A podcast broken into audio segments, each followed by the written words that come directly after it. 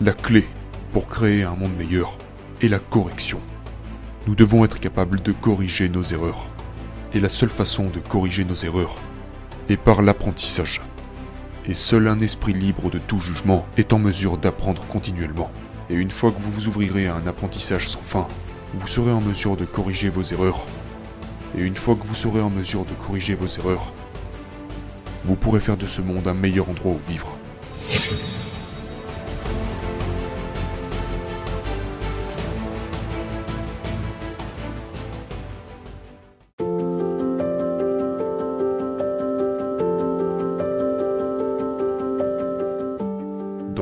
Les frères Karamazov, Dostoevsky écrit Souviens-toi surtout que tu ne peux pas être le juge de qui que ce soit, car il ne peut y avoir de juge d'un criminel sur la terre tant que le juge ne sait pas que lui aussi est un criminel, exactement le même criminel que celui qui se tient devant lui, et qu'il est même peut-être le plus coupable de tous pour le crime d'un seul, pour le crime de celui qui est debout devant lui. Quand il comprendra cela, alors il pourra être capable de juger. Aussi fou que cela puisse paraître, c'est la réalité. Car si j'étais moi-même vertueux, peut-être qu'il n'y aurait plus de criminels devant moi à l'heure actuelle. Si vous pouvez prendre sur vous le crime du criminel qui se tient devant vous, et vous jugez vous-même avant lui, faites-le sur le champ. Souffrez à sa place.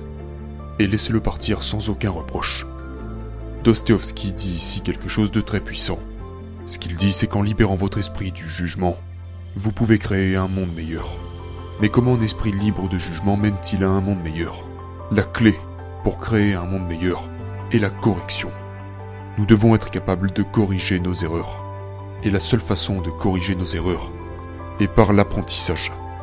Et seul un esprit libre de tout jugement est en mesure d'apprendre continuellement. L'apprentissage se fait en deux étapes. La prédiction, puis la correction. Tout d'abord, vous faites une prédiction sur la façon dont vous allez atteindre un certain objectif dans le monde. Et puis, si vous vous trompez, vous corrigez votre prédiction jusqu'à ce que votre objectif soit atteint. Donc une fois encore, l'apprentissage se fait en deux étapes. La prédiction puis la correction. Et un esprit libre de tout jugement est naturellement prédictif. Il fait et corrige naturellement ses prédictions.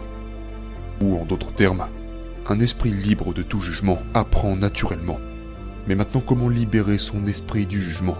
Eh bien, en laissant tomber votre désir de certitude. Un esprit qui désire la certitude est un esprit qui tombe rapidement dans l'illusion. Parce que la certitude n'est possible que dans l'illusion. Un esprit qui cherche la certitude va très souvent dire ⁇ Je sais ⁇ Il se considère comme parfait et croit avoir saisi la vérité. Sauf qu'une fois qu'un esprit croit qu'il a saisi la vérité, il arrête de faire des prédictions et commence à porter des jugements. Parce qu'il n'y a aucune valeur à faire des prédictions lorsque vous pensez que vos connaissances sont parfaites. Et parce que l'esprit qui juge croit qu'il est parfait, il n'est pas ouvert à être corrigé. Donc naturellement il tombe dans l'illusion. Et l'illusion mène à la souffrance. Alors comment abandonner ce désir de certitude? Eh bien cela se produit naturellement lorsque vous réalisez que la certitude est impossible. Comment savez-vous que le soleil se lèvera demain? Vous ne le savez pas. Eh bien, vous ne pouvez pas en être sûr jusqu'à ce qu'il se sera levé. Nous pouvons seulement être certains à propos de choses qui se sont produites dans le passé. Mais le futur est toujours incertain. Il n'y a aucune raison que demain soit similaire à aujourd'hui. L'idée que l'avenir doit ressembler au passé est un acte de foi. Et une fois que vous aurez vraiment intériorisé cela, vous perdrez probablement ce désir de certitude parce que c'est une chasse inutile. Et une fois que vous aurez abandonné ce désir de certitude, vous libérerez votre esprit du jugement. Vous vous ouvrirez à un apprentissage sans fin. Et une fois que vous vous ouvrirez à un apprentissage sans fin, vous serez en mesure de corriger vos erreurs. Et une fois que vous serez en mesure de corriger vos erreurs, vous pourrez faire de ce monde un meilleur endroit où vivre. Examinons maintenant la différence entre un esprit piégé par le jugement et un esprit libéré du jugement. L'esprit qui est libéré de tout jugement va douter de ses propres connaissances. Et ces doutes le conduisent à faire des tests. Ces tests le conduisent à des erreurs. Ces erreurs le conduisent à la correction. Et la correction le conduit à la grandeur. Tandis que l'esprit qui juge est certain de ses propres connaissances et sa certitude le conduit à l'illusion, et cette illusion le conduit à la souffrance. Si vous arrivez à percevoir le mensonge derrière la certitude, vous abandonnerez ce désir. Vous serez d'accord pour vivre dans l'incertitude.